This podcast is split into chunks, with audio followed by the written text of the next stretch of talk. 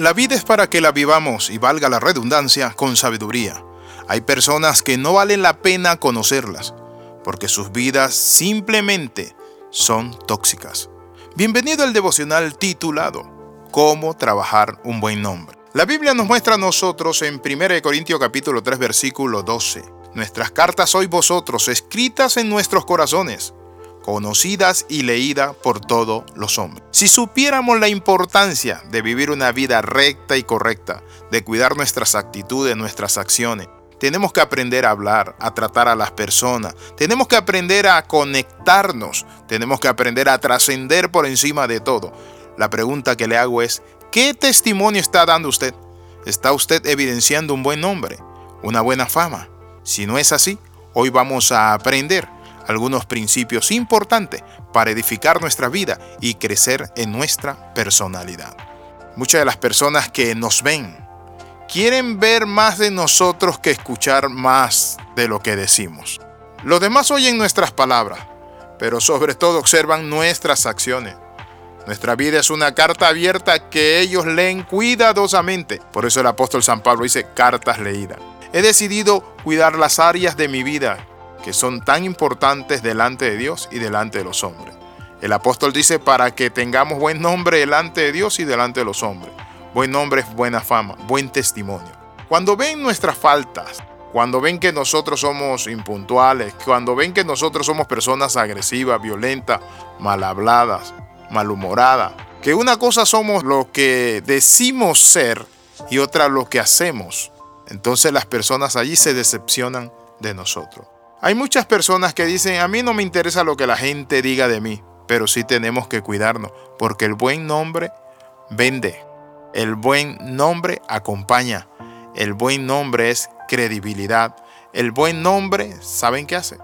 Te respalda cuando hablas, predicas y enseñas. Si los miembros de una casa son personas agresivas, violentas, y en algún momento esa casa, un ministro quiere usarla para hacer una celebración en el barrio, ¿saben qué pasaría?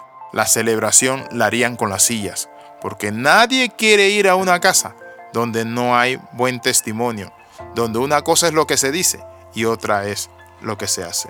Entonces es muy importante que nosotros cuidemos nuestro buen nombre.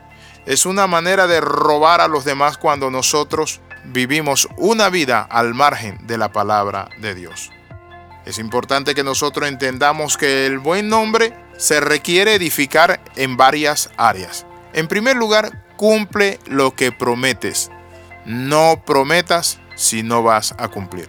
En segundo lugar, tus palabras sean palabras sencillas, sinceras y bien pensadas. Hay muchas personas que no piensan lo que hablan y simplemente hablan por hablar. En tercer lugar, si usted ha empeñado su palabra con otra persona, vaya y desátese y dígale, mira, yo te prometí esto y esto, yo quiero desatarme, no lo voy a poder lograr o no te voy a poder dar eso o acompañar a tal lugar o hacer esto que te había prometido. Es importante eso porque porque la palabra dice que nosotros hemos desatarnos de los dichos de nuestra boca y debemos ser sensatos, no insensatos. Entonces, cuando hablamos del buen nombre, es un motivo para gozarnos porque el buen nombre trae bendiciones sobreabundantes. Cuando usted tiene mala fama, no tiene testimonio, no tiene influencia y lo poquito que tiene, su mala fama, se lo carcome. Hoy quiero terminar haciendo una palabra de oración para que usted en este momento cuide su buen nombre. ¿Con quién se junta usted? ¿Qué está hablando? ¿Qué está diciendo? ¿Dónde va? Es importante cuidar el buen nombre. ¿Cuántas personas han perdido su credibilidad? Nadie les cree y les ve como mentirosos, engañadores, usurpadores. Pero ¿por qué pasa esto? ¿Saben por qué pasa?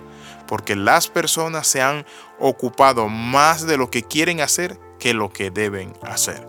Quiero en esta hora invitarle a orar, hacer un alto y trabajar su buen nombre para que usted sea una persona que tenga credibilidad delante de Dios y delante de los hombres. Oramos.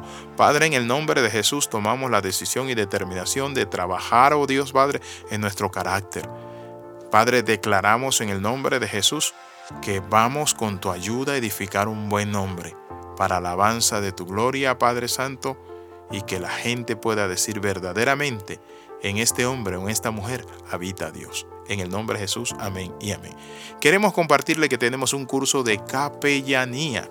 Si usted quiere ayudar al prójimo en desastres, en aspectos sociales, en hospicio, en hospitales, ayudar a los niños, en casa hogares, nosotros damos, tenemos un diplomado en capellanía internacional. Si usted quiere ubicarse con nosotros o llamarnos, contactarse con nosotros, puede hacerlo al más 502 42 45 60 89.